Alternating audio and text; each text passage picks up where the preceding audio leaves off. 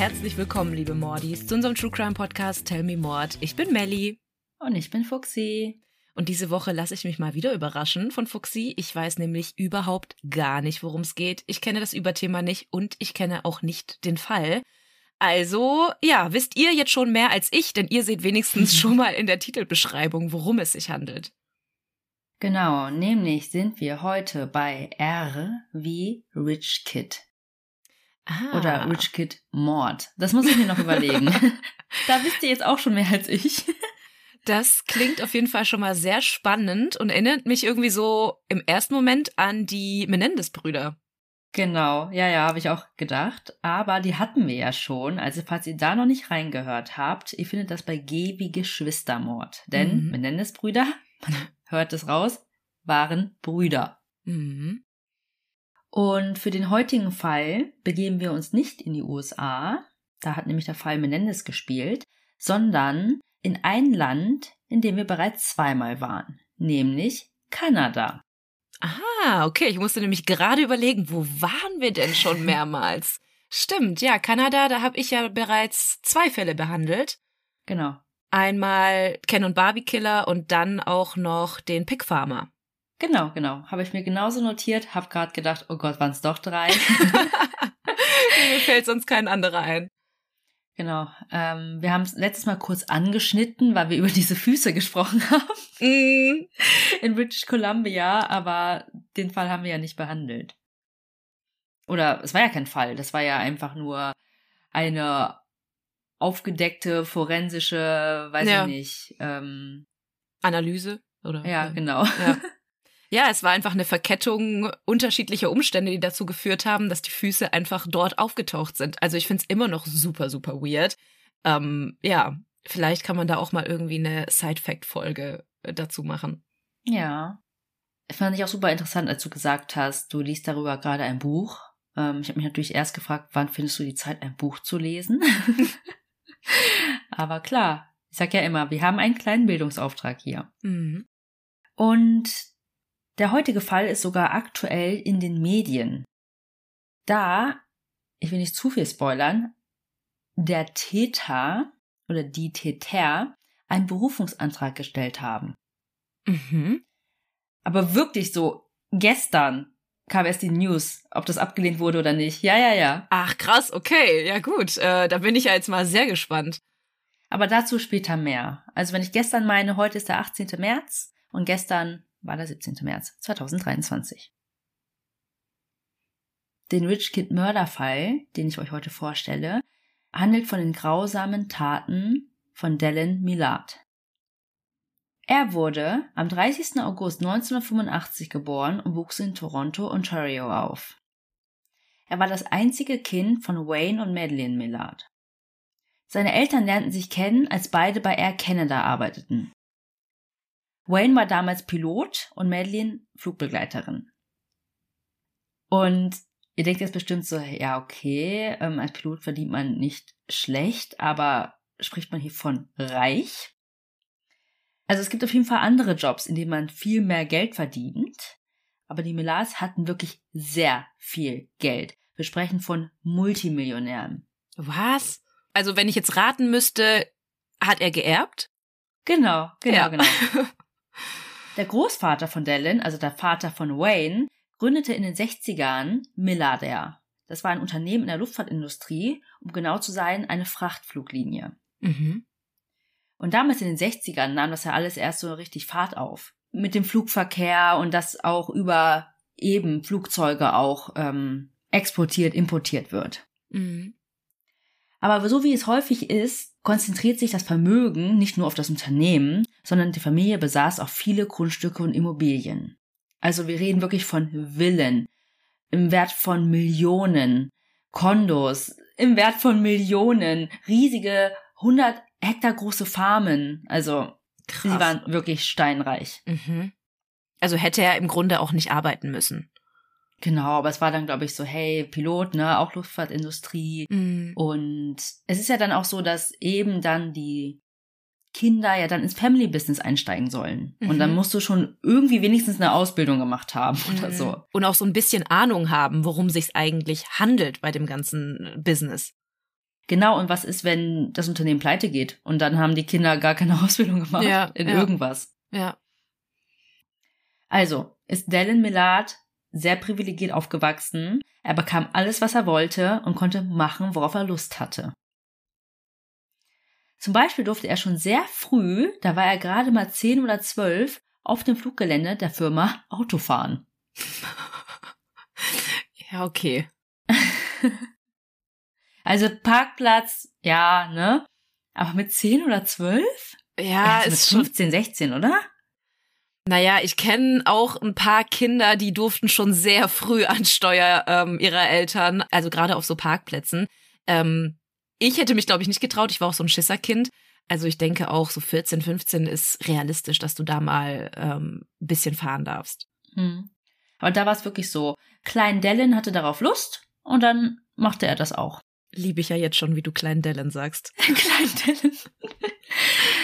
Alles von Daddy finanziert oder vom Großpapa. Aber so schön sein Leben auch zu Hause war, in der Schule aber hatte er Schwierigkeiten reinzupassen. Die anderen Kinder fanden ihn einfach seltsam. Sie gaben ihm auch den Spitznamen Dog Biscuit Kid. Also Hundekekskind, weil er nämlich gerne Hundekekse bzw. Leckerlis aß. Nein! Nein! Ich dachte gerade zuerst so, hä, ist das irgendein Insider, den ich nicht kenne? Ähm, weil ich dachte, so, Dog Biscuit, Hundeleckerli, what? Krass, warum? Also es war auch nicht so, dass er das mal probiert hat aus Neugier und das dann die Runde gemacht hat. Nein, er lief einfach so durch den Schulkorridor mit Hundekeksen in seiner Tasche und aß sie, weil er sie lecker fand. Okay. Würde ich jetzt gerne wissen, welche Marke das ist. Frohlich. Zudem war er auch noch sehr unsicher, was sein Aussehen betraf. Also, weil er etwas pummeliger war. Und das brachte ihm auch den zweiten Spitznamen ein. Della the Melon. Oh, die Melone. Genau. Also, Kinder sind so grausam. Wir haben schon so oft gesagt in diesem Mm. Podcast. Also, die Mitschüler fanden ihn einfach super seltsam und er hatte keine Freunde. Mhm. Deswegen wollte Dylan sie irgendwie anders beeindrucken. Und er dachte, vielleicht hilft es, wenn ich meinen Reichtum, beziehungsweise den Reichtum meiner Eltern zur Schau stelle, Mhm, Das ist immer eine sehr gute Idee. damit er zumindest ein bisschen respektiert wird. Mhm. Aber, wie du schon andeutest, klappte das nicht so wirklich. Mhm. Bis er 14 Jahre alt wurde. Denn dann wurde er zu einer kleinen Berühmtheit. Er stellte nämlich einen Weltrekord auf. Mhm. Er war der Jüngste, der jemals alleine einen Helikopter und ein Starrflügelflugzeug am gleichen Tag steuerte. Was? Auch schön auf dem Grundstück der Eltern. Abgesichert, da passiert schon nichts. Ich finde es halt so random, weil es geht nicht darum, dass er der Jüngste war, der jemals einen Helikopter geflogen hat oder der Jüngste, der ein Starrflügelflugzeug flog. Nein, sondern dass er das an einem Tag gemacht hat, war der Rekord. Und dann lädt man so The Guinness World Record jemanden ein und sagt so, hey, guck dir jetzt mal an, wie ich zwei Sachen auf einmal heute fliege oder nacheinander. Ja. Oh wow, du hast den Weltrekord gewonnen. Ich habe dann auch mehrmals gelesen, dass halt vermutet wird, dass der Vater das bezahlt hat. Safe. Ja, anders Ja, kann ne? ich mir das nicht vorstellen. Warum sollte denn jemand vom Guinness World Record dahin kommen und ein Kind dabei beobachten, wie er so zwei Sachen nacheinander fliegt? Also es ist Mhm. halt wirklich super random. Ja. Aber egal wie das zustande kam, seine Mitschüler waren dann wirklich beeindruckt. Ja, das kann ich mir vorstellen. Vor allem mit der Medienpräsenz und früher dann noch so Zeitungen-Ausschnitte und sowas, ne? Mhm. Aber das hielt nur kurz an. Einige Zeit später hatte er wieder keine Freunde und fühlte sich einsam. Zusätzlich ließen sich dann auch noch seine Eltern scheiden. Und das war kurz vor seiner Pubertät und er fing an zu rebellieren. Nach der Scheidung lebte Dylan bei seinem Vater. Aber er verabscheute ihn und er gab auch ihm die Schuld dafür, dass er ein bisschen übergewichtig war. Er sagte, dass er dick war, weil sein Vater ihm nur Nudeln zu essen gab. so, Carbs. Carbs, Carbs und Carbs. Nach der Highschool ging Dylan dann aufs College, aber schmiss sein Studium ziemlich schnell wieder hin. Er hatte keine Ambitionen oder Motivation, denn er hatte ja auch so Cash ohne Ende. Mhm. Mit dem konnte er kaufen, was er wollte, machen, was er wollte, einfach leben, wie er wollte. Also anstatt das College zu besuchen oder eine andere Art von Ausbildung anzufangen, fing er bei seinem Vater in der Firma an zu arbeiten. Mhm. Ich setze das in Anführungsstriche, weil er dort nicht wirklich arbeitete, sondern fürs Nichtstun angestellt war und bezahlt wurde. Mhm. Ich glaube, das hatten wir auch im Menendez-Fall bei dieser Plattenfirma vom Mhm. Vater. Ja, ja, wo die auch so random eingestellt worden sind, aber keiner wusste, was sie da eigentlich treiben. Genau, ich glaube, der eine wurde sogar dann gefeuert. Ja, ja. Also stattdessen feierte Dallin lieber wilde Partys mit viel Alkohol und vielen Drogen. Und das hat mich so ein bisschen an Chuck Bass von Gossip Girl erinnert. Stimmt, stimmt. Ich musste jetzt auch gerade, als du jetzt weiter erzählt hast, dachte ich mir halt echt, okay, das ist der, Inbegriff von Rich Kid. Ich möchte niemanden bashen oder so, aber wirklich so dieses privilegiert aufwachsen, schon sehr früh Dinge tun, die sonst keiner in seinem Alter tun durfte und dann auch noch in der Firma von Daddy angestellt sein, bezahlt werden, obwohl man gar nichts macht. Ja, okay. Ja, Das sind die besten Zukunftsaussichten, würde ich mal sagen. ja. Ich werde euch noch Fotos von Dallin hochladen. Er sah dann später auch, ähm, finde ich, ganz gut aus. Ne? Mhm. Deswegen habe ich so ein bisschen an Chuck Bass gedacht und Mhm. boah, ich finde ihn so nice. Ähm, Ja, aber ich muss sagen, Chuck Bass macht auch seine ganze Aura heiß. Also ich finde ihn so Mhm. objektiv, ist er gar nicht mein Typ, aber so die Rolle, die er spielt und wie er einfach mit Blair ist, ist für mich so. ich will Mhm. ihr sein. Also er feierte diese Partys dann auch im Haus seines Vaters, aber den interessierte das alles irgendwie nicht so. Also zumindest tat er nichts, um das zu unterbinden. Seit der Scheidung war der Vater selbst ein bisschen lost, würde ich sagen. Also zum Beispiel hatte er einen, nennen wir es, Hang zum Alkohol entwickelt. Mhm. Dennoch fand der Vater, dass sein Sohn seinen Erwartungen nicht genügte. Denn er wollte trotzdem, dass Dallin eines Tages das Familienunternehmen übernehmen würde, genauso wie er es getan hatte. Mhm. Doch daran schien Dallin null Interesse zu haben. Und das Verhältnis der beiden wurde noch angespannter. Und ich habe ja jetzt schon mehrmals gesagt, dass Dallin diese Partys geschmissen hat, ne, nach der Highschool. Und er hat ja das College geschmissen. Also war er mittlerweile Anfang 20. Und die Leute, die auf seinen Partys waren, gingen alle noch zur Highschool. Also er hatte nur mit Jüngeren zu tun. Genau, weil die konnte er beeindrucken. Er war ja Mhm. der Ältere, Mhm. er hatte ein fettes Haus mit Pool, Videospiele, Konsolen überall, Flatscreen-Fernseher, ähm, wahrscheinlich noch eine Bar im Keller, keine Ahnung. Ja. Und die anderen dachten sich wahrscheinlich nur so, Alter, dieser Reiche, der uns schon in der Schule ähm, genervt hat, wir gehen jetzt unseren Weg, ne, ziehen alle weg aus College und er ist halt dort geblieben. Mhm. Ich find's so witzig, weil während ich recherchiert habe und jetzt erzähle, habe ich die ganze Zeit gedacht, wir sind in den USA. Ja, stimmt. Es erinnert so sehr an diese Highschool-Partys College. und Col mm, stimmt. Ja.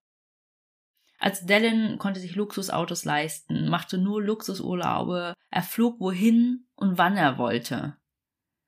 Aber nicht nur die Familie besaß Häuser, er selbst mittlerweile auch. Also zum Beispiel besaß er ein Haus im Wert von 1,2 Millionen Dollar, ein anderes für eine halbe Million, andere Mietobjekte im Wert von 2 Millionen. Also, das kann man sich gar nicht vorstellen. Mhm. Und das mit Anfang 20. Ja. Und das war ja noch nicht mit, ich hab's geerbt, sondern er hat dann einfach das Geld ausgegeben, Mhm. um sich diese Sachen zu kaufen. Weißt du, wie hoch sein Einkommen war? Beim Dad? Mhm. Oh, keine Ahnung. Nee, ich meine von ihm, also wie viel er bekommen hat. Achso, ich glaube, der hatte einfach die Kreditkarte oder Ach, Zugang krass. zum Konto. Okay. Aber dazu kommen wir noch. Mhm.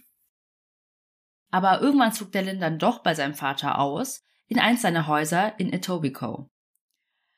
Dort lebten einige dieser Highschool-Kids einfach bei ihm im Keller. Also, keine Ahnung, das waren dann halt auch, ich sag mal, tu nicht gute, Mhm. wo die Eltern eh keine Kontrolle mehr über sie hatten. Mhm. Die haben da einfach ab und an geschlafen, teilweise gewohnt. Ja, die haben ihn so ein bisschen ausgenutzt wegen seines Geldes und er hatte ja sowieso keine Freunde und hat sich halt dann einfach die Aufmerksamkeit erkauft. Genau, du äh, hast es schon vorweggenommen. Das haben sie nicht gemacht, weil sie ihn so cool fanden. Also vielleicht cool schon, aber eher wegen sie der haben das Kohle. nicht gemacht, weil sie ihn mochten. Genau, Ja. Ja. weil er ihnen alles zahlte. Mhm. Abendessen in fancy Restaurants, Luxusurlaube machte er mit denen und nicht nur alleine. Äh, er zahlte Aktivitäten wie Fallschirmsprünge, nahm sie in seinem Helikopter mit, machte ihnen teure Geschenke. Zum Beispiel verschenkte er einfach Jetskis. also, kann man So, machen. aber zu dem Jetski brauche ich jetzt bitte noch ein Auto, weil ansonsten komme ich damit gar nicht ans Meer. Und bitte noch einen Anhänger. Ja. Und einer dieser Highschool-Kids war der Wannabe-Rapper Mark Smitch. Hier möchte ich euch mal kurz abspielen, warum ich Wannabe-Rapper sage. Du meinst genauso wannabe wie Paul Bernardo? Ah, stimmt. oh mein Gott. Ich vergaß. Dangle you from the roof, true motherfuckers know I leave you blacked up and blue bruised. Who's who? Blues clues. Tell the cops anything, then you die on the news. Hört sich nach Hausmaus an. Ja, genau. Und Dallin und Mark trafen sich im Jahr 2006 das erste Mal auf einer von Dallins Partys. Ihre Freunde beschrieben ihre Freundschaft als zunächst einseitig. Mark verehrte Dell, aber Dell hasste ihn. Aber über die Jahre arbeitete Mark sich in Dallins Inner Circle vor. Und 2011, 2012 wurden sie Best Friends. Dallin war da 26 und Mark 24. So, aber jetzt zu Mark. Mark Smith wurde am 13. August 1987 ebenfalls in Toronto, Ontario geboren und wuchs in einer Familie aus der Mittelschicht auf. Also anders als Dallin. Mhm. Er war schon während seiner ganzen Kindheit und Jugend ein Rebell. Er hatte Ärger zu Hause, in der Schule, also er flog am Ende auch von der Highschool und kam auch mit dem Gesetz in Berührung. Er hatte bereits viele Vorstrafen wegen so Kavaliersdelikten wie Graffiti sprühen, Straßenverkehrsverstöße, okay, Drogenbesitz, das ist nicht so klein, aber Mhm. das waren halt so kleine Mengen, ne? Dann hatte er noch Einträge, weil er nicht zu Gerichtsterminen erschienen ist, sowas. Mhm. Aber nichts Gewalttätiges. Und nach seinem Highschool-Abschluss wollte Mark Rapper werden. Und genau wie Dallin verbrachte er seine Anfang 20er damit, sich zu betrinken, Drogen zu nehmen und Drogen zu verkaufen, um Geld zu verdienen. Also das mit dem Drogen verkaufen machte nur Mark. Mhm. Und wenn er gerade keine Drogen hatte, um sie zu verkaufen, verkaufte er einzelne Zigaretten vor einer Highschool. Was? Kennst du diese Zeiten auch noch?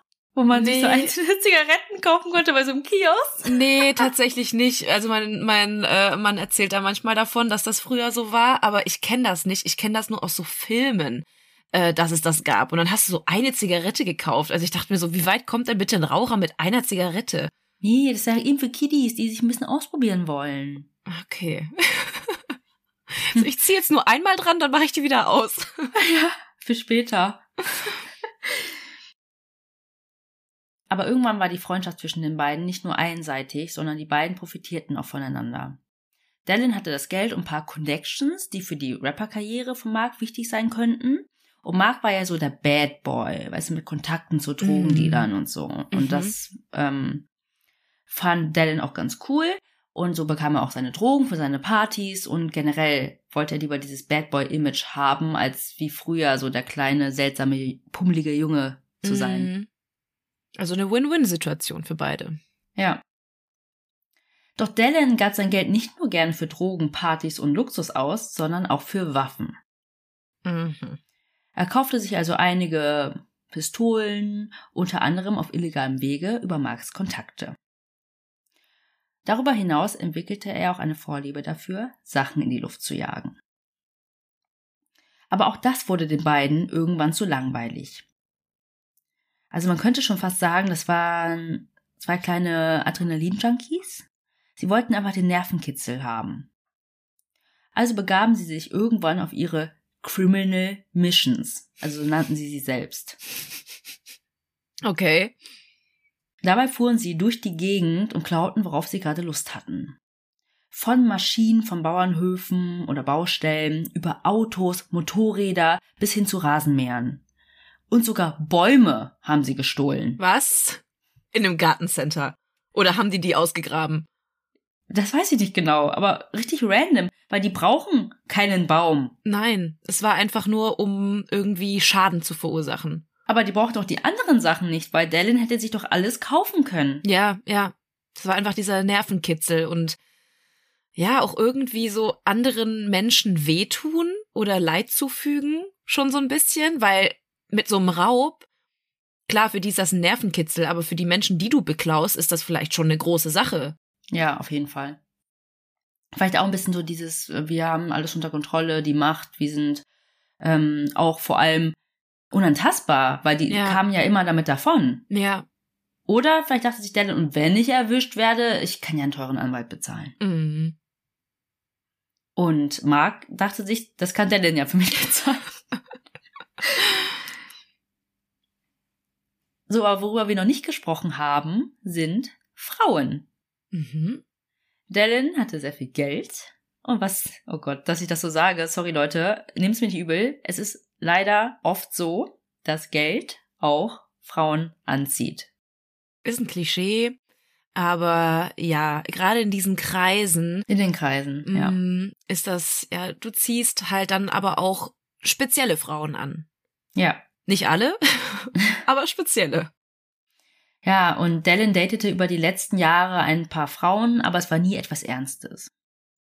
Also mit einer war er wohl auch verlobt, aber man geht davon aus, es war auch einfach nur, weil das vielleicht der nächste Schritt gewesen wäre, aber letztendlich haben sie die auch wieder aufgelöst. Mhm. Und im Jahr 2012, in dem wir uns mittlerweile befinden, also wo Mark und ähm, Dallin Best Friends wurden, ist Dallin gerade seit ein paar Monaten in einer Beziehung mit einer Christina Nuga. Sie hatte auf jeden Fall die gleichen Interessen wie Dallin. Party, Alkohol und Drogen. Mhm. Aber was ihr überhaupt nicht an der Beziehung passte, war, dass Dallin immer noch sehr gut mit einer seiner Ex-Freundinnen befreundet war. Und das war Laura Babcock.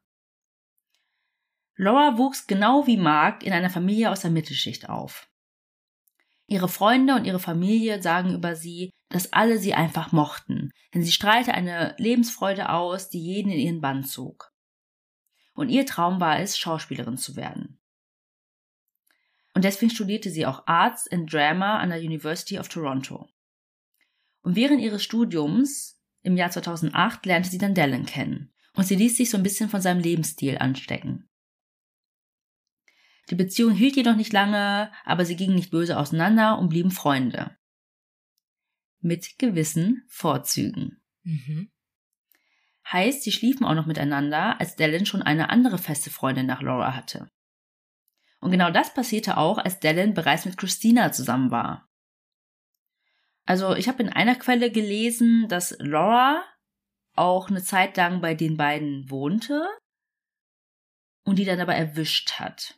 Aber das habe ich nur einmal gelesen, deswegen keine Ahnung. Auf jeden Fall schliefen Dallin und Laura ab und zu miteinander, obwohl er eigentlich mit Christina zusammen war. Mhm. Denn er selbst behauptete, dass er und Christina eine offene Beziehung haben. Aber Christina sah das nicht so.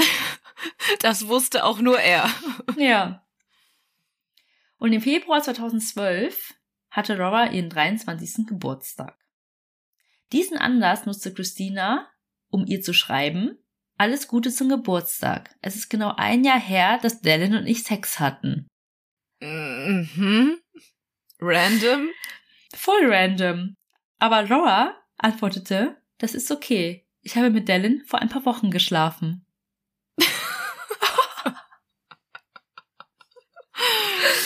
Ey, sorry, dass ich lache, aber es war ja schon voll frech von Christina, das zu schreiben. Mhm. Aber da muss sie doch äh, damit rechnen, dass sie so eine Antwort zurückbekommt. Aber sie hat nicht damit gerechnet, wahrscheinlich. Ja. Also daraufhin flippte sie auch aus und sagte zu Dallin, dass sie es nicht okay findet, dass die beiden noch befreundet sind. Befreundet.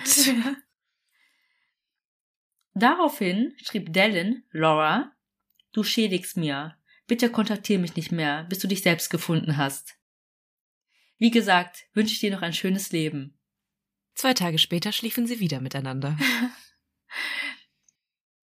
Also auf jeden Fall hat er danach seiner eigentlichen Freundin geschrieben, zuerst werde ich ihr wehtun, dann werde ich dafür sorgen, dass sie geht. Ich werde sie aus unserem Leben entfernen. Mm -mm. Direkt so drastisch? Aber er hat nur sie geschrieben. Aha. Ein paar Monate später, am 3. Juli, verschwand Laura auch. Und der erste, der das bemerkte, war ihr Ex-Freund Sean. Den hat sie direkt nach Dallin gedatet und mit dem war sie 18 Monate zusammen. Aber auch hier, nach der Trennung blieben sie gute Freunde. Ich weiß nicht, wie die Leute das machen.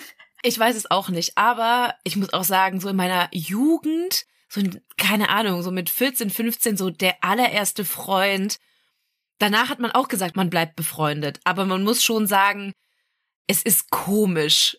Das Problem war, ich war mit diesem besagten ersten Freund dann auch auf derselben Schule und wir hatten irgendwie auch so entfernt ähnliche Freundeskreise und man hat auch irgendwie mal was unternommen, aber es ist schon merkwürdig, weil du weißt, du warst mal zusammen und irgendwie zurück zu so einer Freundschaft zu gehen, das hat auch nicht lange funktioniert. Ja, und vor allem, wenn man vielleicht vorher nicht befreundet war. Und vor allem ist es vielleicht so, dass man sich noch versteht, aber dann noch eng befreundet sein, finde mhm. ich halt, ist seltener. Mhm. Und Laura machte auch gerade eine schwere Zeit durch. Also sie hatte so eine kleine Krise. Sie hatte Ängste und Depressionen und fing auch an, sich selbst zu verletzen. Und zu der Zeit, weil sie noch nicht so den Durchbruch als Schauspielerin geschafft hatte, arbeitete sie als Escort, um sich etwas dazu zu verdienen.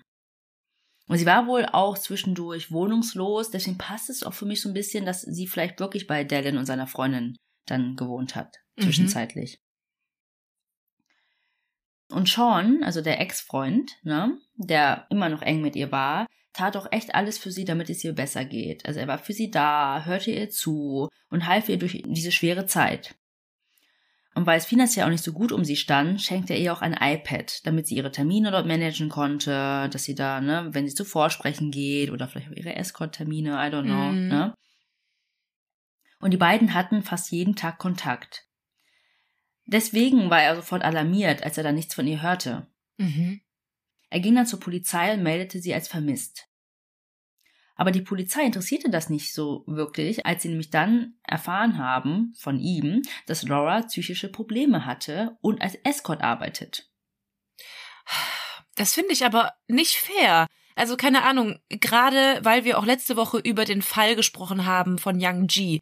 Sie wurde ja sofort gesucht. Innerhalb von einer Stunde ja. gingen sofort die Suchmaßnahmen los. Und nur weil jemand einen anderen Lebensstil pflegt, heißt es nicht, ja, die verschwindet halt einfach so, ja, die hat psychische Probleme. Aber gerade dann sollte man doch nach jemandem suchen, wenn man weiß, die Person hat psychische Probleme und es kann sein, dass sie sich vielleicht was antut oder so.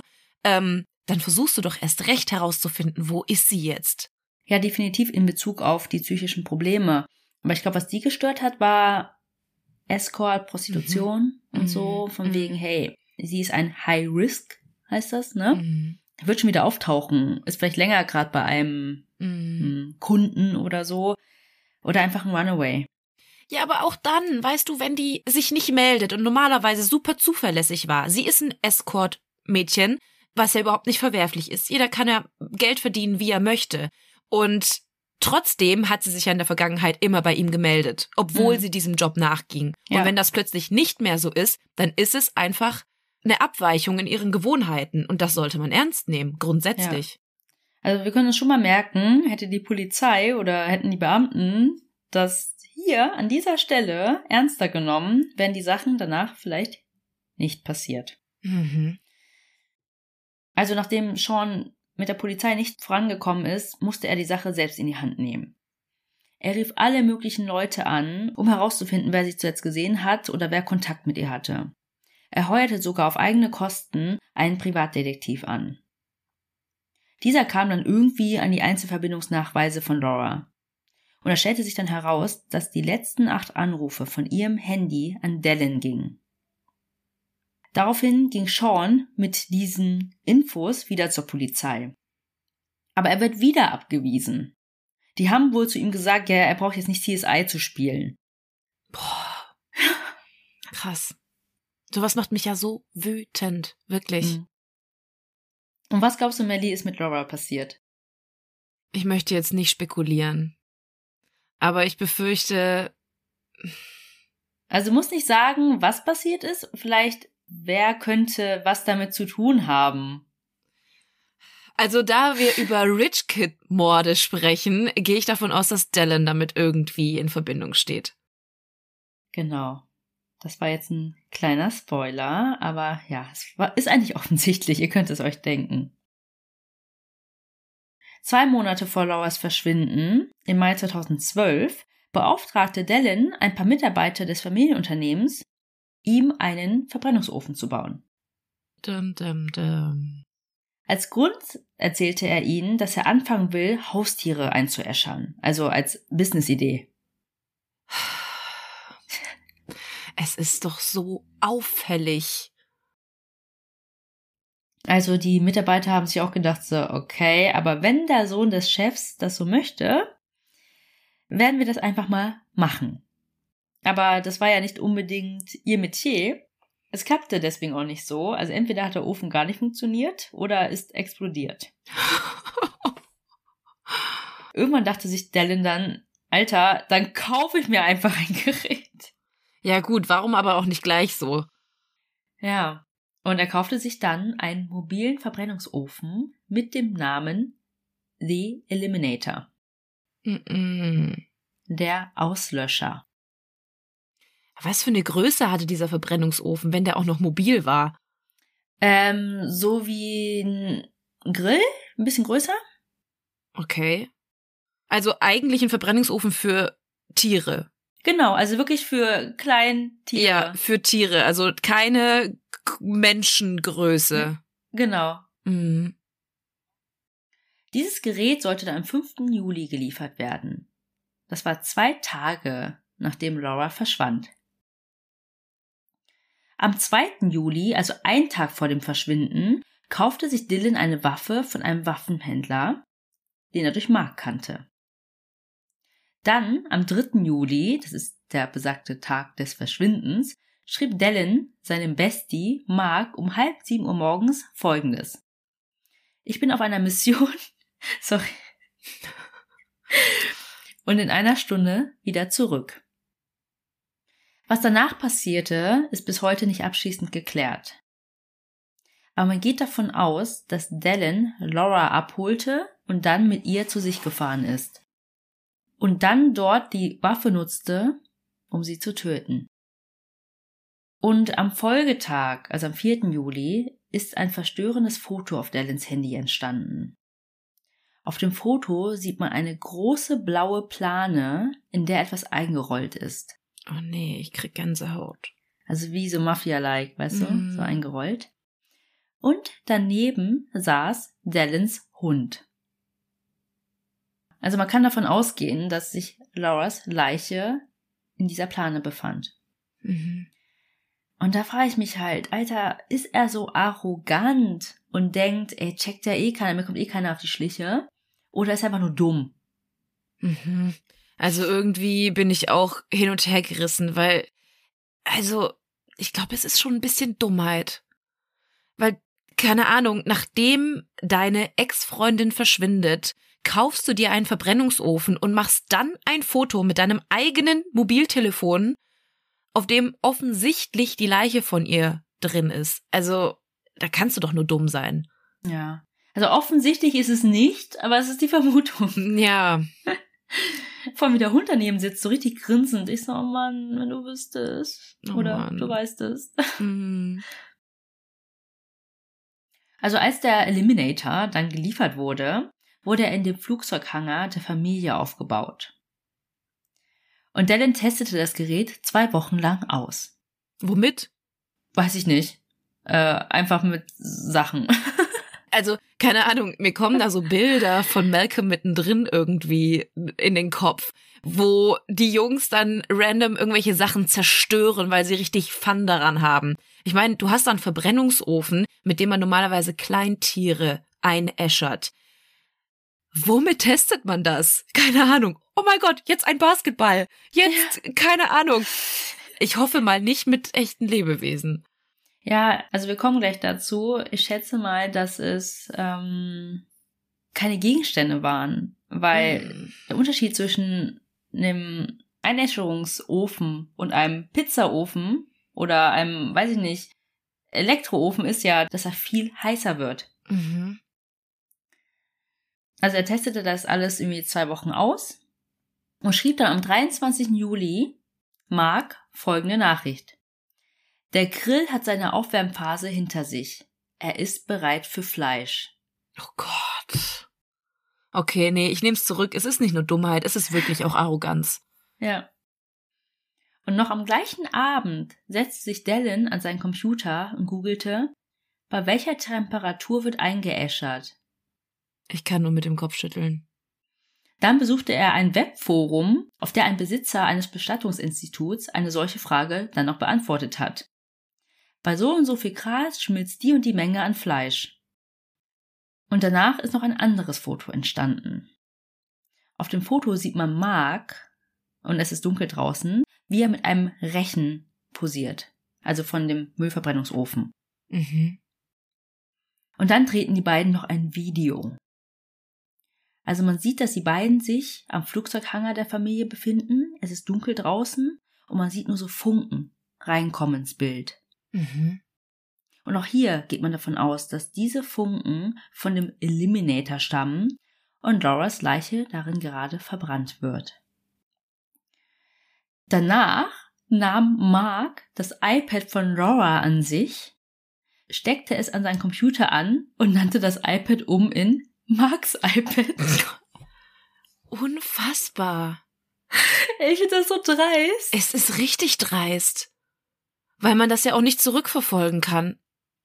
Aber es wird noch schlimmer. Er hat es nicht einfach nur beschlossen, es ist jetzt mein iPad, sondern er nimmt dieses iPad und nimmt einen Freestyle-Rap-Song auf. Bitte sag mir, dass du eine Aufnahme davon ja, hast. ja, habe ich. Moment.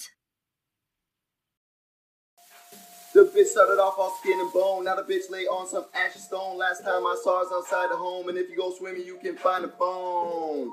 Find a phone? What? What? Find a phone. If you go swimming, you can find a phone. Find a phone. Find a phone. You can find a phone. If you go swimming, you find a phone. Bitch, lay on some ashy stone.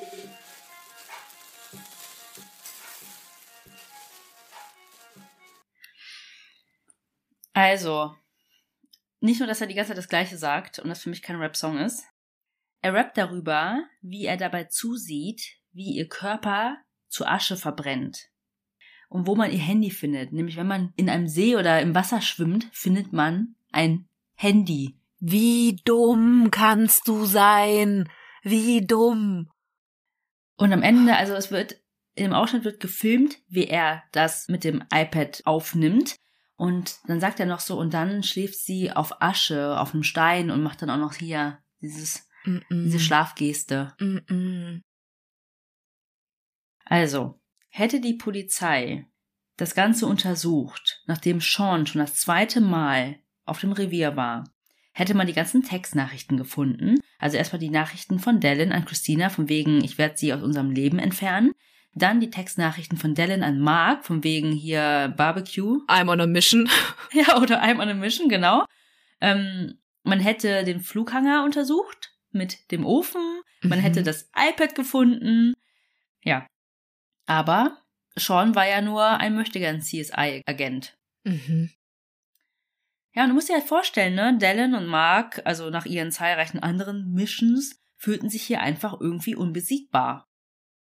Sie sind ja jetzt einfach mit dem Mord an Laura Babcock davongekommen. Aber vermisst sie denn nicht noch irgendwer anders? Ich glaube, von ihrer Familie ist sie sogar ähm, rausgeschmissen worden. Sie fing ja dann an, ne, mit ähm, Dallin dann diesen anderen Lifestyle zu pflegen. Mm. Und deswegen war sie ja dann mal wohnungslos, mal nicht, hat bei Freunden geschlafen, hat wahrscheinlich auch mal bei Dallin geschlafen, gewohnt, keine Ahnung. Mm. Also auf jeden Fall war Sean der Erste, der das gemerkt hat. Mhm. Und etwa zur gleichen Zeit, im Sommer 2012, plante Dallins Dad mit dem Familienbusiness zu expandieren. Das fand Dallin gar nicht cool, denn damit würde der Vater ja das Geld ausgeben, welches eines Tages Teil seines Erbes sein sollte. Weil man kann ja mit so einer Expansion ja auch eine Fehlentscheidung treffen mhm. und Geld verlieren. Also rebellierte Dallin und gab noch mehr Geld aus.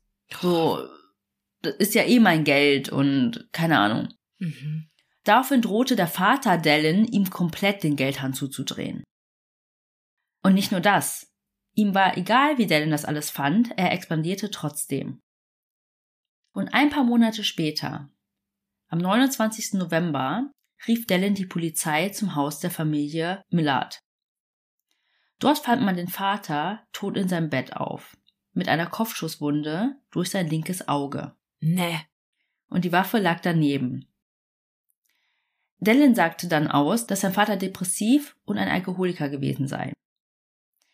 Er sagte, er trug sein ganzes Leben eine große Traurigkeit in sich, deren Grund ich nicht kenne. Er hat mit mir nie darüber gesprochen. Dieser Tod wurde dann auch schnell als Selbstmord deklariert, weil es sah einfach danach aus mit der Waffe und dann ähm, der Schusswunde. Und es gab keine weiteren Ermittlungen oder Untersuchungen. Es passte auch so ein bisschen ins Bild. Weißt du, er war CEO eines großen Unternehmens, war sehr viel Stress und Druck ausgesetzt. Dann hat er diesen Hang zum Alkohol. Ähm, es hätte einfach sein können. Mhm. Und auf Wunsch der Familie wurde die Leiche des Vaters eingeäschert. Aber nicht vom Eliminator. Nein. Offiziell. Ey, übrigens, Mama, ich habe noch äh, einen Ofen übrig. Ah, stimmt, die waren ja schon getrennt, aber egal. Ich habe noch einen Ofen im Hangar stehen. Wir können das einfach kostengünstig erledigen. Ich mach das. Ja, weil wir haben ja kein Geld. Mhm. Doch ihr ahnt es vielleicht, es war kein Selbstmord. Es war Dallin. Er richtete alles so her, damit es wie ein Selbstmord aussah. Sein Alibi war, also wurde er trotzdem gefragt, ne, dass er in der besagten Nacht bei Mark war. Und also soweit man weiß, war Mark hier auch nicht involviert. Also schon irgendwie als Alibi, aber mehr auch nicht. Mm, hat nicht mitgemacht. Und nach dem Tod des Vaters erbte Dallin dann mit nur 27 Jahren das Familienunternehmen, das ganze restliche Vermögen, die vielen Grundstücke, also einfach alles. Krass. Und seine erste Amtshandlung war es, alle Mitarbeiter zu feuern, die an der Expandierung des Unternehmens beteiligt waren. Und by the way, alle in der Firma dachten auch, dass der Vater an einem Hirnaneurysma gestorben ist. Also, dass es dann Suizid war oder halt wie wir jetzt wissen, ein Mord. Mhm. Das wussten die alle gar nicht. Die dachten nur so, mhm. okay, ähm, unser CEO ist jetzt gestorben und mhm. jetzt äh, übernimmt der Sohn. Mhm. Ja, irgendwo verständlich, weil man wahrscheinlich auch das Ansehen der Firma wahren wollte, weil man davon ausging, dass er sich umgebracht hat und mhm. keine Ahnung, einfach auch um die Firma stabil zu halten. Oh, aber trotzdem irgendwie weird. Ja. Und Delle nutzte weiterhin den Flugzeughanger der Familie für seine Zwecke. Also zum Beispiel lagerten er und Mark dort alle geklauten Gegenstände. Also es waren ja zum Teil große Maschinen, also mhm. Bagger und ähm, alles Mögliche. Da reicht es halt nicht irgendwie zu Hause im Gästezimmer oder so. Denn sie ging weiterhin auf ihre sogenannten Criminal Missions. Und im Frühling 2013, also ein paar Monate nach dem Tod des Vaters, waren Mark und Dellen eben wieder auf einer ihrer Missions. Diesmal wollten sie einen Pickup-Truck haben. Sie schauten dann online bei Kijiji, also das ist wohl das kanadische Pendant zu eBay Kleinanzeigen oder Craigslist. Mhm. Und fanden dann ein Inserat von einem Mann namens Tim Bosma. Tim Bosma war 32 Jahre alt, war verheiratet und hatte mit seiner Frau Charlene eine zweijährige Tochter. Mit denen lebte er in Ancaster, das ist eine kleine Gemeinde von Hamilton, Ontario. Und diese Gemeinde liegt etwa eine Stunde außerhalb von Toronto. Tim hatte sein eigenes Unternehmen und ging jeden Sonntag mit seiner Familie in die Kirche. Er liebte Country-Musik und seinen Pickup-Truck. Doch trotzdem entschied sich die junge Familie dazu, ihn zu verkaufen, weil er einfach viel zu viel verbrauchte und man sich mit dem Geld lieber einen kleineren Wagen kaufen könnte. Und sie hatten auch schon die Hoffnung fast aufgegeben, weil es schon die zweite Anzeige war und sich bisher keiner gemeldet hat. Bis Dellen Tim dann kontaktierte, um eine Probefahrt auszumachen. Sie verabredeten sich dann für den 6. Mai 2013 gegen 19 Uhr. Dellen sagte, er würde dafür sogar extra die weite Fahrt auf sich nehmen. Also er lebt hier in Toronto und würde dann eine Stunde rausfahren. Mhm. Am besagten Abend wartete Tim dann zu Hause, doch Dellen kam nicht. Tim und seine Frau fanden das eh schon komisch. Wieso möchte jemand abends bzw. nachts eine Testfahrt machen? Mhm. Also vor allem, wenn du vielleicht den Wagen näher inspizieren möchtest, ob da irgendwelche Dellen sind oder Macken. Tim wandte sich dann an seine Frau und fragte, was soll ich eigentlich machen, wenn die kommen? Soll ich sie dann begleiten oder wie läuft das ab? und sie meinte, ja klar, nicht, dass der noch geklaut wird, wenn du nicht dabei bist. Ja. Aha. Und kurz nach halb acht rief Dellen dann an und sagte, er wäre auf dem Weg und dass er in der nächsten Stunde da sein wird. Also er war ja schon viel zu spät und sagt noch so, ja, ich bin dann da. Und das war ja auch okay für Tim und Charlene, weil sie wollten ja diesen Pickup-Truck loswerden und waren ja eh schon glücklich drüber, dass sich endlich jemand gemeldet hat. Mhm. Und die beiden warteten und warteten. Und erst um 21.20 Uhr, es war bereits dunkel, erschienen zwei Männer in der Einfahrt. Und das Merkwürdige ist, sie sind zu Fuß gekommen. Was? Da dachten sich die Bosmas schon so, äh, okay, weird. Vor allem, wenn du dann sagst, ich ähm, nehme die weite Reise auf mich, keine Ahnung. Also sie haben dann gesagt, ein Freund hätte sie abgesetzt. Aber warum sind die nicht mit irgendwie, es hat, ich fand, ich fand's auch komisch. Ja, vor allem, also wenn die wirklich vorhatten, diesen Wagen zu kaufen, ähm, ja gut, kann ich es irgendwie verstehen, weil. Vielleicht hatten sie keinen. Ja, aber du musst ja dann auch den Wagen irgendwie mitnehmen. Aber dafür waren die ja extra zu zweit da. Heißt, der eine hätte mit dem alten Wagen fahren können und der andere mit dem neuen dann. Ja, oder du kaufst den vielleicht gar nicht an dem Tag. Mhm, sondern machst so eine Probefahrt. Probefahrt. Ja. Ja. Also, obwohl die beiden ein komisches Gefühl hatten, sagte Tim dann zu seiner Frau, er macht jetzt diese Probefahrt mit denen und wird nicht lange weg sein. Doch Tim wird niemals zurückkommen. Nein. Oh nein. Ich dachte, die bestehen jetzt irgendwie darauf, alleine diese Probefahrt zu machen und nehmen einfach den Pickup-Truck mit. Aber, mm, mm. Ja. Also, ich werde auch Fotos hochladen. Es hat mir das Herz zerrissen. Tim mit dem kleinen Baby und ein richtig toller Familienvater. Ja. Es verging dann eine Stunde und Charlene bekam Panik. Warum braucht das so lange? Ich meine, was testest du? Wo fährst du hin? Wahrscheinlich nur so ein bisschen noch auf den Highway und zu gucken, ob der laute Geräusche macht vielleicht. Keine ja. Ahnung. Rückwärtsgang, was du alles auch probieren möchtest. Keine Ahnung. Oder schaust dir halt wirklich, ne, rund um das Auto an. Mhm. Also deswegen rief sie ihren Mann dann auf dem Handy an. Doch der Anruf wurde direkt zur Mailbox weitergeleitet. Und sie wurde immer panischer. Das passte einfach nicht zu ihm. Er hatte mhm. immer sein Handy aufgeladen, war erreichbar, vor allem wenn er dann da nachts unterwegs ist. Sie rief dann die Polizei und meldete ihn als vermisst. Und im Gegensatz zum Fall von Laura nahm die Polizei von Hamilton das ernster. Sie veröffentlichten eine vermissten Anzeige mit einer Beschreibung von Tim Bosma, aber ohne die Probefahrt zu erwähnen. Es war auch beabsichtigt, denn die Polizei wollte die potenziellen Täter nicht warnen. Mhm. Aber hatten die denn irgendwie eine Auskunft von den Probefahrern sozusagen? Die haben ja irgendwie mit denen kommuniziert. Konnte man das irgendwie direkt zurückverfolgen? Weil er wurde ja zuletzt gesehen, als er die Probefahrt angetreten ist.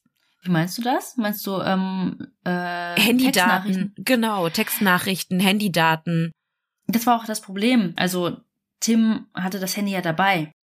Ah, und er hatte nur mit Kontakt mit denen. Genau, genau, ja, ja, genau. Ah. Also Charlene hatte gar keinen Zugriff auf mhm. die Kommunikation und dann hat auch Dylan ja ein paar Mal angerufen. Mhm. Und schon am nächsten Tag begann die Polizei bereits die Suche nach dem vermissten Familienvater, unter anderem mit Hilfe einer Hundestaffel. Aber sie fanden nichts. Also keine Spur von dem Pickup-Truck, also falls sie den einfach nur geklaut haben. Also sind auch noch davon ausgegangen, dass es ja sein könnte, dass sie den nur klauen wollten und dann vielleicht den Familienvater irgendwo einfach abgesetzt haben oder ja. irgendwo gefangen gehalten haben.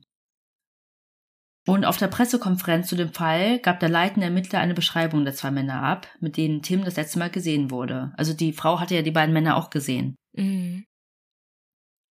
Es hieß, der Mann, der den Truck fuhr, war weiß, Mitte 20, zwischen 1,85 Meter und 1,90 Meter und wiegt zwischen 70 und 80 Kilo.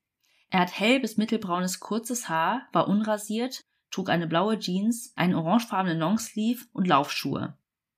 Der andere Mann war ebenfalls weiß, Anfang bis Mitte 20, etwa 1,75 Meter, schmal bis normal gebaut, trug ein Sweatshirt mit einer Kapuze, die die meiste Zeit sein dunkles Haar verdeckte. Und hier ging die Polizei auch noch davon aus, dass es vielleicht eine dritte Person gibt, weil sie ja mhm. gesagt haben, sie wurden abgesetzt von einem Freund. Mhm. Drei Tage nach dieser Probefahrt, am 9. Mai, wurde Tim Bosmars Handy dann ausgeschaltet in einem Industriegebiet im Westen der nahegelegenen Stadt Brantford gefunden. Diese lag 20 Minuten vom Haus der Bosmars entfernt. Die Ermittler schauten sich dann Videoüberwachungsmaterial von Läden in der Gegend an. Und auf einem Video sieht man dann auch den Truck gegen 22.10 Uhr dort langfahren. Und man sah auch, dass ein blauer SUV hinterherfuhr. Die Ermittler fanden auch schnell heraus, dass Tim Bosma zuletzt von einem Wegwerfhandy kontaktiert wurde. Aber sie konnten herausfinden, dass diese Nachrichten, die Tim erhalten hatte, in der Nähe von Etobicoke gesendet wurden. Aber beim Aufsetzen dieses Wegwerfhandys wurde ein falscher Benutzername verwendet. Also die Ermittler besorgten sich dann auch die Anrufprotokolle des Wegwerfhandys und sahen dann, dass in den Tagen vor der Probefahrt mit Tim Bosma zwei weitere Probefahrten mit ähnlichen Pickup-Trucks vereinbart wurden. Mhm. Zur ersten Fahrt sind die beiden Männer aber nicht rechtzeitig erschienen, sodass diese Fahrt gar nicht stattfand.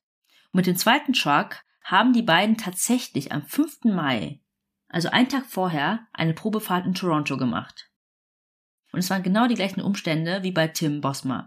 Die Probefahrt fand nachts statt, und der Besitzer dieses Trucks sagte dann auch, dass die Männer, die mit ihm gefahren sind, genau der Beschreibungen der Frau entsprachen. Also keine Ahnung, warum Dellen und Mark bei dieser Fahrt schon nicht, ich sag mal, es durchgezogen haben. Und jetzt hatten die Ermittler ja neben der Frau von Tim Bosma ja noch einen anderen Zeugen, der die Männer gut beschreiben konnte. Weil er ist ja mit denen rumgefahren. Mhm. Er sagte aus, dass der größere von beiden eine kleine Umhängetasche bei sich hatte und eine Tätowierung auf dem Handgelenk mit der Aufschrift Ambition in einem Kasten. Ich finde das so witzig in Bezug auf Dellen Ambition, weil er hatte keine Ambition. Nee, null. und das war ja ein seltenes Merkmal, durch das die Polizei hoffte, dass es zur Identifizierung des Verdächtigen führen könnte.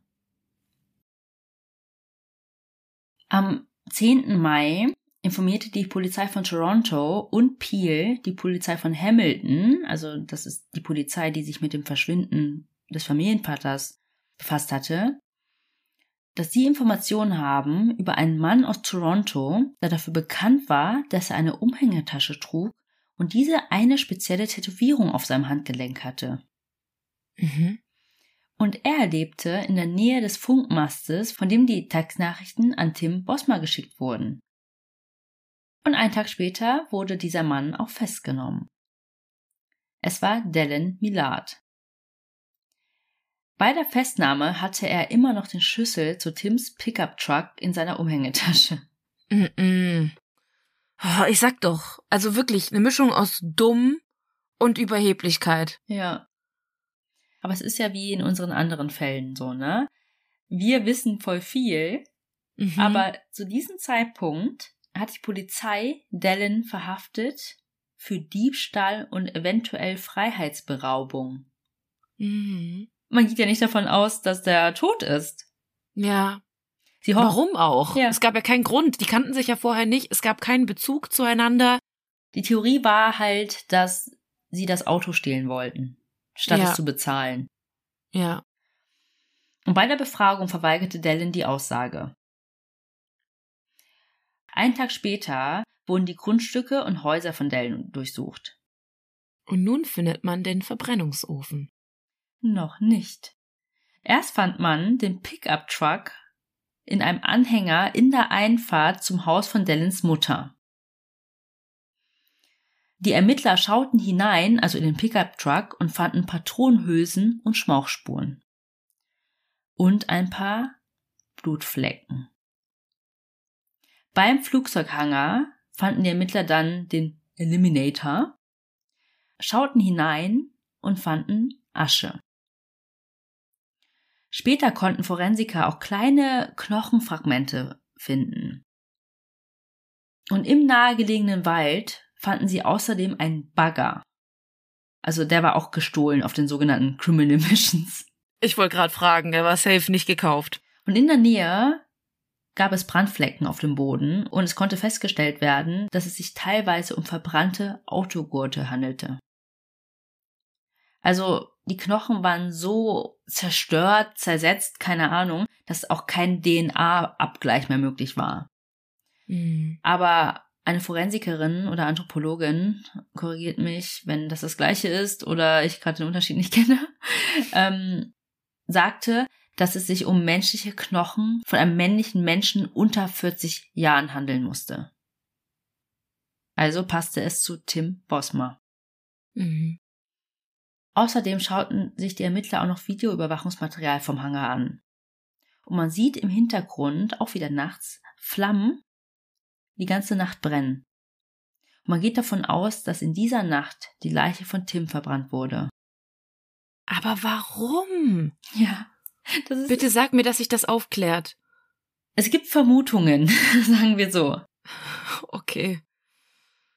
Die Polizei bestätigte dann am 14. Mai, also acht Tage nach der Probefahrt, öffentlich, dass Tim Bosma verstorben war, weil man eben diese Überreste in dem Verbrennungsofen fand und die wahrscheinlich zu ihm gehörten. Mhm. Aber sie hatten ja jetzt Dallin und sie wussten ja, es gab noch einen zweiten Mann. Wer war sein Komplize? Mhm. Also schauten sich die Ermittler das Umfeld von Dallin an und auf Mark Smith passte die Beschreibung. Also ließen sie ihn überwachen. Und nach einer Woche wurde auch er am 22. Mai verhaftet, als er gerade mit seiner Freundin spazieren war. Während seiner Festnahme rief er ihr zu, Don't tell them anything, babe! Also mehrmals hat er das wiederholt, so von wegen, erzähl ihnen bloß nichts, äh, Schatz. Auffällig. Wie auffällig. Oh Gott. Ich wollte gerade sagen, das lässt sich nicht gerade unschuldig wirken. Nee, absolut nicht. Und, was auch passte, war, er besaß einen blauen SUV. Mhm. Und der Typ, der die Probefahrt mit den beiden gemacht hatte, und die Frau konnten ihn auch als den zweiten Mann identifizieren. Dallin und Mark wurden dann beide wegen Mord ersten Grades an Tim Bosma angeklagt. Beide plädierten, surprise, auf nicht schuldig und wurden ohne Kaution festgehalten. Und an dieser Stelle wussten die Ermittler noch nichts von den anderen beiden Morden. Es geht hier nur um Tim Bosma und den Pickup-Truck. Ey, Es ist unfassbar, ne? Also ich find's ja, wir kommen da nachher bestimmt auch noch mal dazu. Aber ich hab's ja vorhin schon gesagt, nach ihm wird sofort gesucht, es werden sofort Ermittlungen eingeleitet und man findet auch etwas. Und wie du gesagt hast, hätten die Beamten direkt richtig reagiert, dann hätte man sehr vieles verhindern können. Und ich denke auch, man hätte alle Morde verhindern können. Vielleicht nicht den ersten, aber zumindest die beiden folgenden. Ja. Und die Ermittler haben sich halt gefragt, genauso wie du, was war das Motiv? Warum haben sie Tim Bosma umgebracht? Ähm, Mhm. Und haben dann einfach geschaut, gibt es vielleicht ein Muster? Und dann fanden sie auch den mysteriösen Tod von Dallins Vater sechs Monate vorher und das Verschwinden seiner Ex-Freundin sechs Monate davor. Und da Mhm. gab es ja schon eine Verbindung zwischen ihm und ihr, weil er ja mehrmals angerufen wurde, bevor sie verschwand. Und es dauerte auch drei Jahre, bis die Staatsanwaltschaft genug Beweise sammeln konnte, um Mark und Dallin für den Mord an Tim und Laura anzuklagen. Und Dallin für den Mord an seinen eigenen Vater. Also es gab dann auch drei separate Prozesse natürlich. Die Prozesse der beiden für den Mord an Tim Bosma begannen im Februar 2016. Dallin und Mark, beziehungsweise deren Anwälte, versuchten natürlich, sich gegenseitig die Schuld zu geben. Mhm. Also die Strategie dann, nein, er, er hat mich beeinflusst oder nein, ich habe nur mitgemacht, weil ich musste oder es war nur der andere, ich wusste von gar nichts, um wenigstens eine mildere Strafe zu bekommen. Aber kriegst du nicht eher eine mildere Strafe, wenn du es eingestehst und wenn du Reue zeigst? Also ja, also du kannst halt helfen, irgendwie aufzuklären, was da passiert ist, aber dass du trotzdem sagst, ich war nicht hier der Mastermind. Ich, ja, ja, ich war, hab nicht die Idee gehabt, sondern der andere war es. Ja, wie bei hier lebendig begraben, der eine, der dabei war und bis zum mm. Schluss nicht wusste, worum es eigentlich ging. Ja, ja. der hat trotzdem vor die harte Strafe bekommen. Ja. Nur nicht wie die anderen. Todesstrafe mhm. und lebenslänglich. Und während dieser drei Jahre, ne, hat Dylan auch versucht, irgendwie sein Image als Rich Kid loszuwerden. Also er hat Interviews gegeben und sagte sowas wie, äh, ich kaufe auch bei Casco ein. Ich bin ein richtiger Schnäppchenjäger und ich habe nur einen Anzug von Hugo Boss. oh nee, ey, wirklich. Und ähm, dass er diese Partys und so nur geschmissen hat, weil andere das von ihm erwartet haben. Das ist ja eigentlich gar nicht sein Ding oder seine ah, Vorliebe. ist klar. Mhm. Und sein einziges Verbrechen war es, solche Streuner wie Mark aufzunehmen, die ihn in sowas reinziehen, in sowas Dunkles. Schon wieder diese Überheblichkeit. Mhm. Und andersherum, also quasi Team Mark, die argumentierten, dass Dellen das manipulative, narzisstische Rich Kid ist und Mark einfach der Mitläufer. Genau. Mhm. Der ihm auch falsche Versprechungen gemacht hat und so und mhm. ja. Also es gab ja hier zwei verschiedene Versionen. Mark behauptete, er sei in Wirklichkeit in einem separaten Fahrzeug hinter Tim Bosma und Dellen gefahren. Also eben, mhm. eben in diesem blauen SUV, also von vornherein. Mhm. Und dass Dallin Tim Bosma erschossen hat, als die beiden alleine in dem Pickup-Truck saßen. Mhm. Dallin hingegen argumentierte, dass alle drei Männer zusammen in dem Pickup-Truck saßen, also Dallin am Steuer, Tim Bosma auf dem Beifahrer und hinter dem Beifahrersitz saß Mark. Und laut dieser Version hat Mark während der Fahrt einfach eine Waffe gezogen und zu Tim gesagt, dass sie vorhaben, den Wagen zu stehlen. Und dann kam es zu einem Handgemenge, bei dem Tim Bosman dann versehentlich erschossen wurde von Mark. Aha. Also das hat Dellins Anwalt gesagt. Also er selbst hat während des Prozesses nicht ausgesagt. Aber mhm. diese Version der Ereignisse hat er später in vielen Interviews wiederholt. Mhm. Und Mark natürlich bestritt diese Version vor Gericht vehement. Und die Staatsanwaltschaft, das nennt man übrigens in Kanada The Crown, ähm, behauptete, dass sowohl Mark als auch Dellen in dem Fahrzeug saßen und beide an dem Mord beteiligt waren. Aber die Staatsanwaltschaft konnte nie endgültig beweisen, welcher von beiden letztendlich die Waffe abgefeuert hatte. Aber solange beide an der Planung und Ausführung des Verbrechens beteiligt waren, konnten beide wegen Mordes ersten Grades angeklagt werden, unabhängig davon, wer tatsächlich den Abzug betätigt hatte. Mhm. Macht Sinn, finde ich. Also die Polizei fand auch Dellins Fingerabdrücke in dem Pickup-Truck. Ich meine, Dellin hat ja nie bestritten, dass er da mitgefahren ist, ne? Und die Frau hat das ja auch gesehen, wie die beiden ja. da mit dem Mann eingestiegen, eingestiegen sind. sind. Ja. Aber die Staatsanwaltschaft konnte Beweise vorlegen, dass die Patronenhülsen, die in dem Pickup-Truck gefunden worden sind, zu einer Waffe passte, die beide besessen haben. Also beide unabhängig voneinander hatten die gleiche das gleiche Modell der Waffe? Das weiß ich nicht genau, aber auf jeden Fall hieß es, dass nicht nur einer, ne, die Waffe besessen hat, sondern beide hatten eine Waffe mit dem gleichen Kaliber. Mhm. Dylan Millard und Mark Smith wurden dann von der Jury für schuldig befunden. Und sie wurden am 17. Juni 2016 wegen Mordes ersten Grades an Tim Bosma zu lebenslanger Haft verurteilt und 25 Jahre lang ohne Möglichkeit auf Bewährung. Heißt, sie müssen mindestens 25 Jahre lang absitzen. Und das war jetzt nur das Urteil für Tim Bosma, ja. richtig? Ja, genau. Es gab ja noch die beiden anderen mysteriösen Mordfälle oder Verschwinden. Und im Fall Laura Babcock durchsuchten die Ermittler wirklich akribisch die ganzen Grundstücke, doch die Überreste wurden nie gefunden. Es war ja Asche. Mhm. Und die dann auch noch entfernt wurde, ne? Ja. Deswegen baute die Staatsanwaltschaft ihren Fall lediglich auf Grundlage von Aussagen, Handydaten, Textnachrichten und Indizien auf. Und dann gab es ja noch dieses Foto mit dem Hund und der Plane. Ja. Und während dieses Prozesses, der im Februar 2017 begann, kam dann auch ans Licht, dass Dallin heimlich Briefe an seine noch Freundin Christina geschrieben hatte. In diesen versuchte er Christina zu überreden, ihre Stories miteinander abzugleichen, um ihm ein Alibi zu verschaffen. Und das machte sie auch. Sie machte eine Falschaussage vor Gericht, aber man fand ja dann die Briefe. Deswegen musste sie wegen Meinheit und Justizbehinderung eine kurze Haftstrafe absitzen. Und in diesem Fall wurden beide, also Mark und Dallin, ebenfalls zu lebenslanger Haft und mindestens 25 Jahren verurteilt. Und dann, habe ich ja schon gesagt, gab es ja noch den dritten Prozess, nämlich ähm, wegen des Mordes an den Vater. Aber das betraf ja nur Dallin. In mhm. diesem Prozess, der im Herbst 2017 begann, sagte Dallin auch nicht aus.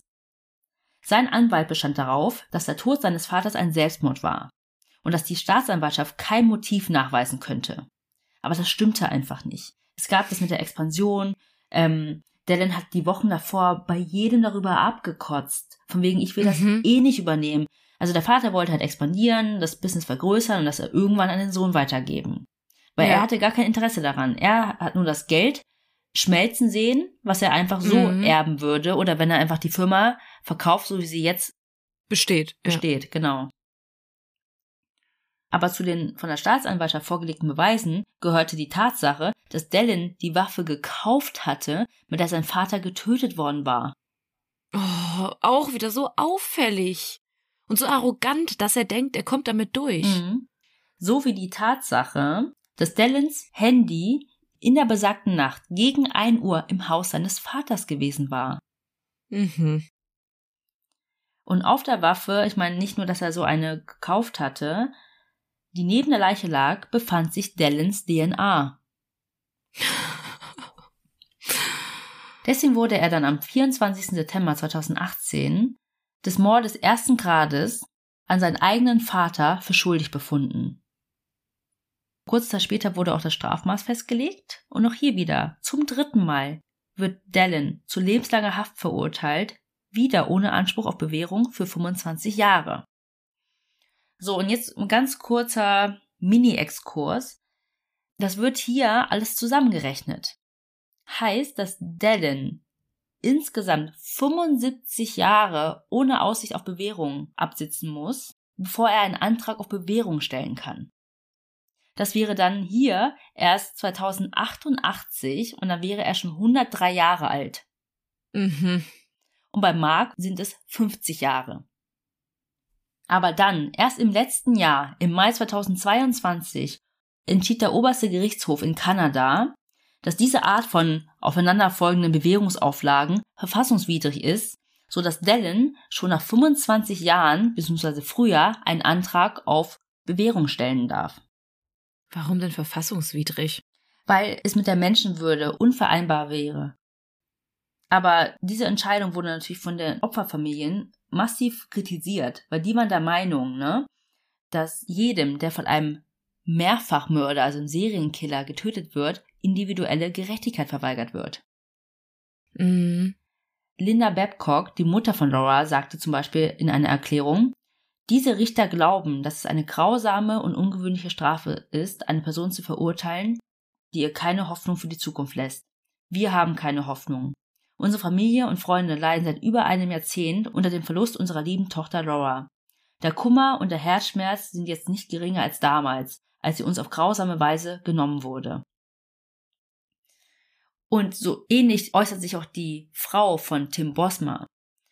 Ihre Sorge ist, dass die kleine Tochter, die war ja zwei Jahre alt, nach 25 mhm. Jahren 27 Jahre alt ist und dann den Kampf kämpfen muss, wovon sie dachte, dass sie ihn bereits für sie geführt hat. Mhm. Ich finde halt, das ist so eine Gratwanderung. Ich glaube, in Deutschland ist es ja auch ähnlich, dass du irgendwie maximal lebenslänglich, also einmal lebenslänglich kriegen kannst. Du kannst ja auch nicht mehrmals in Deutschland lebenslange Haft kriegen für mehrere Straftaten. Heißt, wenn du drei Morde begangen hast, dann ist dein Maximum einmal lebenslange Haft. In Amerika ist es ja auch ähnlich, mhm. dass du dann, weiß ich nicht, 75 Jahre, 150 Jahre Haft kriegen kannst für mehrere Morde oder mehrere Straftaten, Jeffrey die du begangen Dahmer hast. War das, glaube ich, genau. so. Ja, er hat ja auch ein extrem hohes Strafmaß bekommen. Ich verstehe die Opferfamilie absolut. Aber auf irgendeine Art und Weise, wir hatten das Thema ja sehr oft und auch diese Diskussion mit Resozialisierung, dass ein Mensch ja irgendwo die Chance haben muss, sich zu beweisen, dass er sich verändert hat. Ja.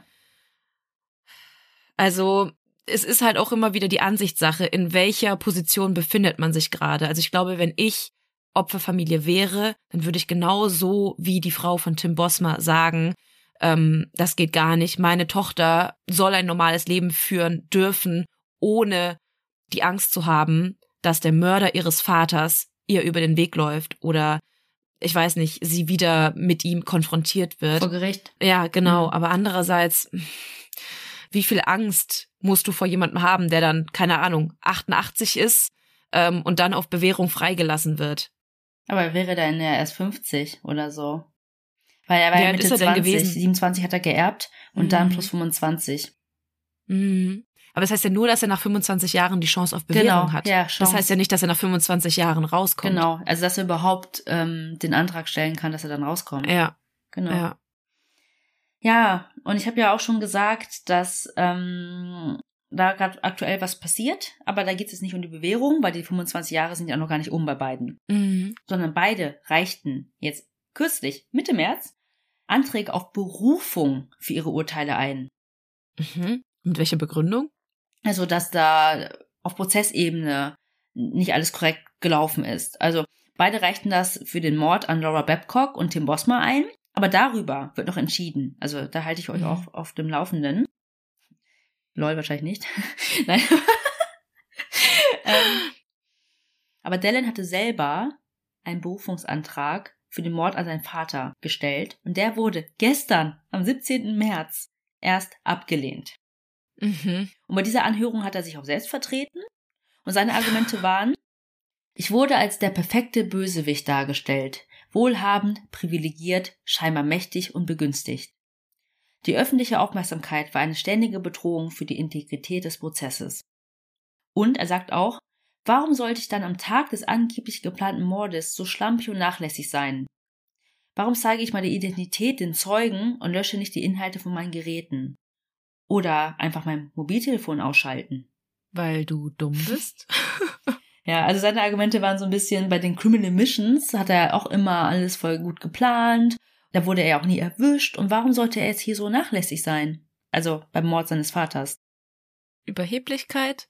Weil er einfach schon davor mit anderen Dingen davongekommen ist. Ja. Ah, mhm.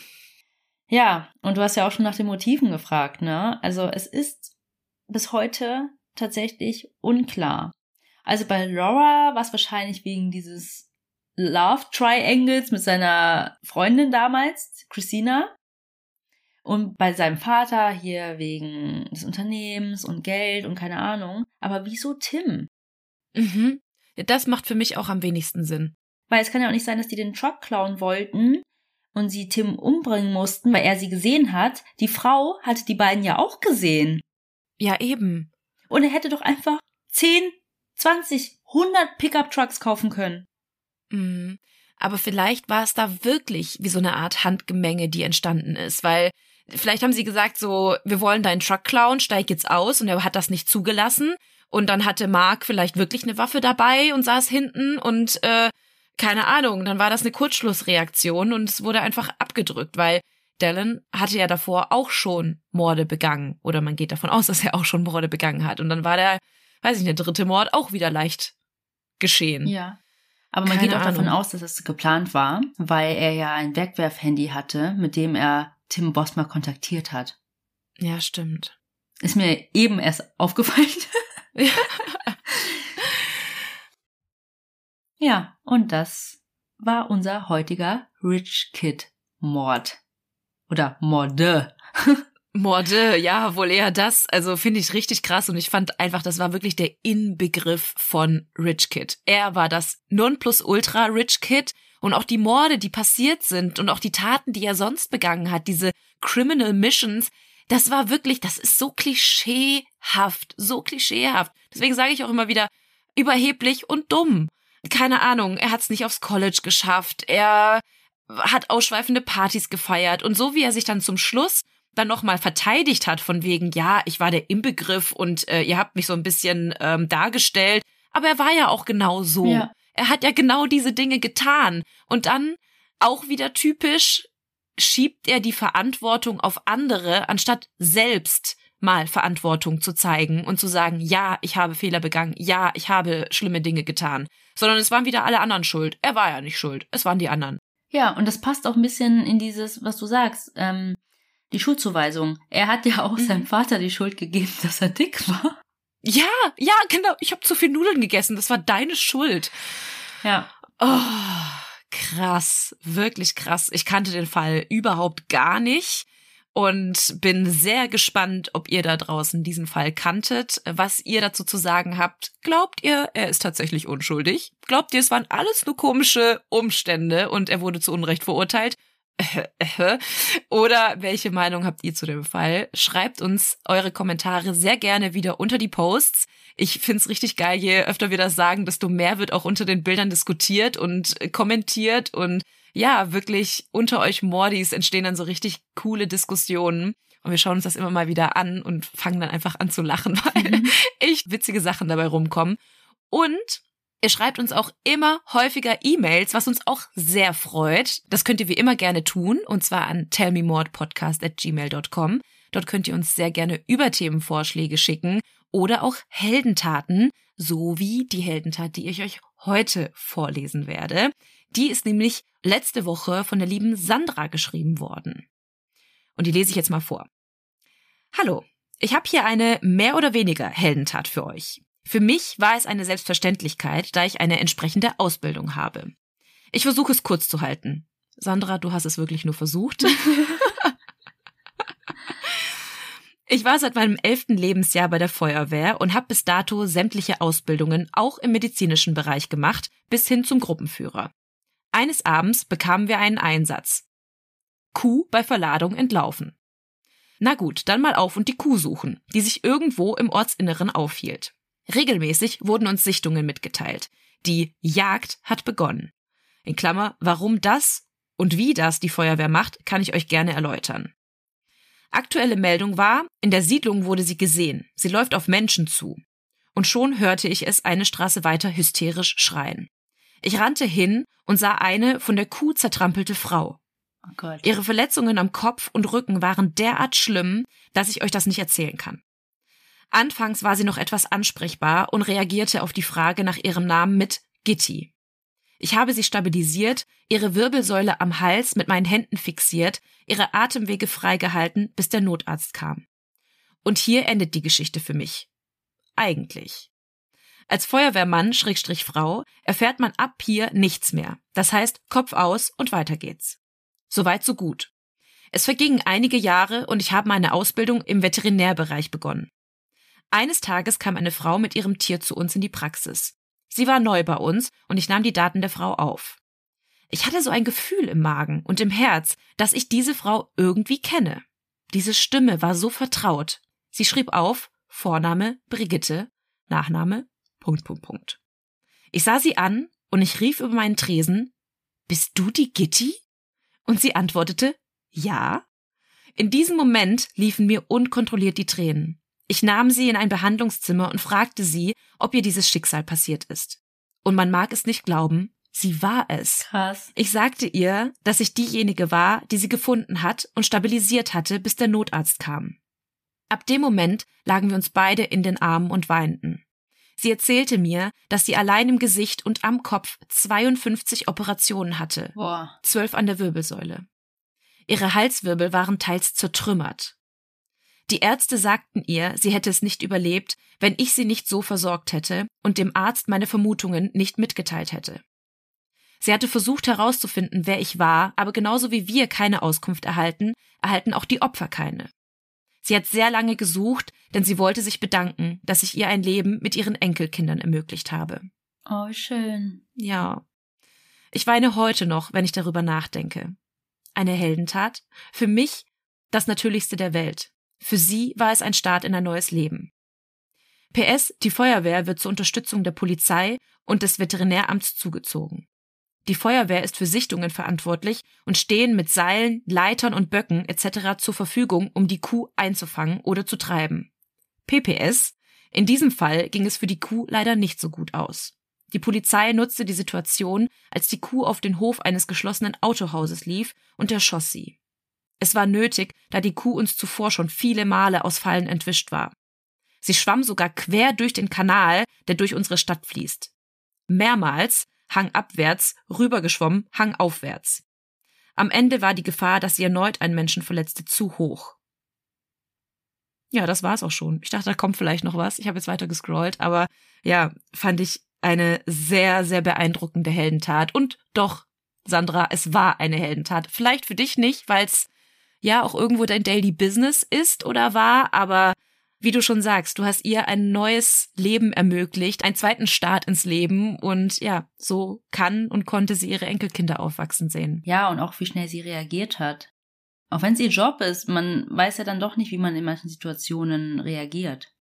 Mhm. Und gerade auch dieses Bild, wenn du siehst, wie jemand von einer Kuh zertrampelt wurde. Also allein dieses Bild stelle ich mir irgendwie so absurd vor, dass ich in diesem Moment wahrscheinlich erstmal damit beschäftigt wäre, dieses Bild zu verarbeiten, anstatt direkt hinzurennen und zu helfen. Ja. Ja, fand ich auf jeden Fall sehr, sehr cool. Also, wie gesagt, ihr könnt uns solche Heldentaten sehr gerne auf unsere E-Mail-Adresse schicken oder auch bei Instagram, da heißen wie wir heißen. Wenn ihr dann sowieso schon euer Handy in der Hand habt, dann bewertet uns doch auch sehr gerne überall, wo ihr uns hört Hinterlasst uns einen Daumen hoch oder einen Kommentar, wo es geht. Und ihr dürft uns wie immer sehr gerne bei Kofi unterstützen. Da könnt ihr uns ein kleines Trinkgeld dalassen, wenn euch unser Podcast gefällt. Alle Links zu unseren Werbepartnern und zu Kofi findet ihr in unseren Show Notes. Und wie immer geht es dann weiter im Alphabet mit dem Buchstaben S. Und ich bleib mir treu. Ähm, es wird wieder ein bisschen härter, aber es ist ein Fall, der mir sehr, sehr viel bedeutet. Es ist ein Thema, das mir sehr, sehr wichtig ist und ich bin gespannt, was ihr davon haltet. Ich freue mich sehr darauf, dir das nächste Woche zu erzählen und ja, bleibt gespannt und ich würde sagen, bis nächste Woche. Genau. Es bleibt uns nur noch zu sagen, was wir immer sagen. Wir hoffen, ihr habt Lust auf mehr bekommen. Oder Moormord und bis dann. Tschüss.